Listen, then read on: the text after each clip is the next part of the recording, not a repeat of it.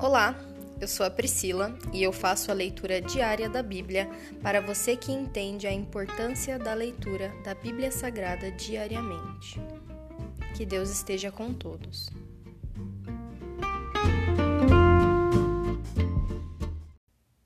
Aleluias. Ouça agora o capítulo 6 de Neemias. A oposição continua. Sambalate, Tobias, Gesem, o árabe e o restante de nossos inimigos descobriram que eu havia terminado de reconstruir o muro e que não restavam brechas. Embora as portas ainda não tivessem sido colocadas em seus lugares. Então Sambalate e Gesem enviaram uma mensagem pedindo que eu me encontrasse com eles num dos povoados da planície de Ono. Sabendo que eles planejavam me fazer mal, respondi com a seguinte mensagem: Estou envolvido com uma obra muito importante e não posso ir. Por que eu deveria interromper o trabalho para me encontrar com vocês? Quatro vezes eles enviaram a mesma mensagem e cada vez lhes respondi da mesma forma. Na quinta vez, o servo de Sambalate trouxe nas mãos uma carta aberta que dizia: Há um boato entre as nações vizinhas, e Gesem o confirma, que você e os judeus planejam se rebelar e por isso estão reconstruindo o muro. De acordo com esses relatos, você planeja se tornar o rei deles. Corre a notícia de que você nomeou profetas em Jerusalém para pro proclamarem a seu respeito. Olhem a um rei de Judá. Pode ter certeza de que essa informação chegará ao conhecimento do rei. Sugiro, portanto, que venha conversar comigo. Eu lhe respondi: Nada do que você diz é verdade, é tudo invenção sua. Estavam apenas tentando nos intimidar e imaginavam que iríamos interromper a obra. Assim continuei o trabalho com determinação ainda maior.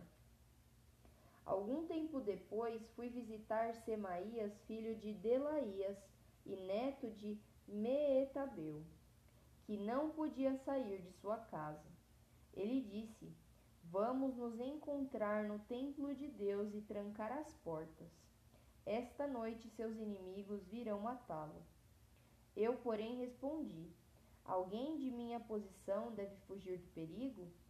Alguém como eu deve entrar no templo para salvar a vida? Não farei isso.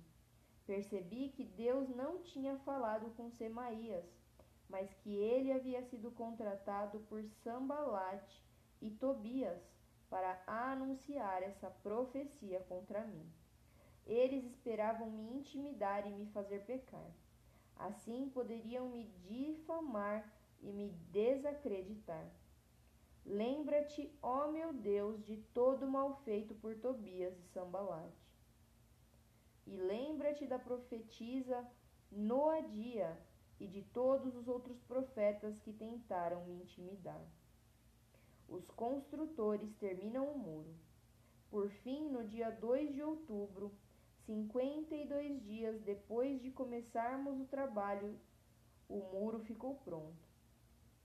Quando nossos inimigos e as nações vizinhas souberam disso, ficaram assustados e sentiram-se humilhados.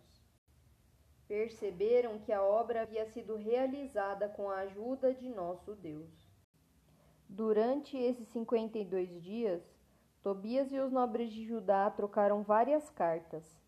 Muitos em Judá haviam jurado lealdade a Tobias, pois seu sogro era Secanias, filho de Ará, e seu filho Joanã era casado com a filha de Mesulão, filho de Berequias. Eles sempre me falavam das boas ações de Tobias e, lhes, e lhe contavam tudo o que eu dizia. E Tobias continuava a mandar cartas de ameaça para me intimidar. Se encerra aqui o capítulo 6 de Neemias. Muito obrigada pela tua palavra, Senhor. Hoje nós vimos o quanto as pessoas podem ser ardilosas. Toda oposição contra o Senhor é fraca e não vai fazer nenhuma coisa contra nós, desde que nós estejamos firmados em Ti. Muitas palavras contrárias virão para tentar nos abalar quando nós estivermos fazendo a Tua obra, Senhor. Se nós em algum momento fraquejarmos, ouvirmos essas vozes que não vêm de Ti, elas podem sim, nos fazer tropeçar. Mas se nós estivermos firmados em Ti, Senhor, se nós estivermos em oração, nós estivermos ouvindo as palavras que vêm diretamente do teu coração, nós não pararemos. Nós seremos imparáveis. E muito pelo contrário, nós não só não as ouviremos, como nós também não pararemos o que nós estivermos fazendo para ir lá dar ibope e atenção para o que essas pessoas estão falando.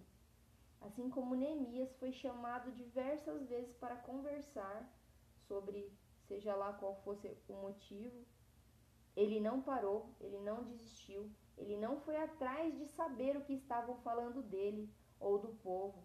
Ele simplesmente se designou em fazer com determinação o trabalho a que Deus o havia chamado. Então, que nós possamos seguir firmes. Muitas vezes a gente vai ter que se fazer de louco, mas tua firmeza tem que estar nos nossos corações, meu Pai. Firma os nossos pés na rocha, que é a tua palavra, Senhor. Nós cremos no teu amor, nós cremos nas tuas promessas, nós cremos que nós somos teus servos. Nós estamos aqui para te servir, para honrar, glorificar e engrandecer o teu nome, Senhor. Muito obrigada por dar-nos essa vida maravilhosa, esplêndida, Senhor, de servidão que o Senhor nos deu. Graça nós te damos, Senhor. Faz-nos humilde na tua presença e também na presença dos homens. Somente assim nós mostraremos a grandeza do Senhor para todos. Aleluias, meu Pai. Nós chamamos e te pedimos que nós estejamos sempre contigo. Manda anjos, Senhor, para nos guardar e salvar. Fortalece o nosso espírito, Senhor. Cria em nós uma força, uma coragem que somente o teu amor nos traz. O teu amor lança fora todo medo. Aleluias, meu Pai. Essa é a nossa oração em nome de Jesus. Amém.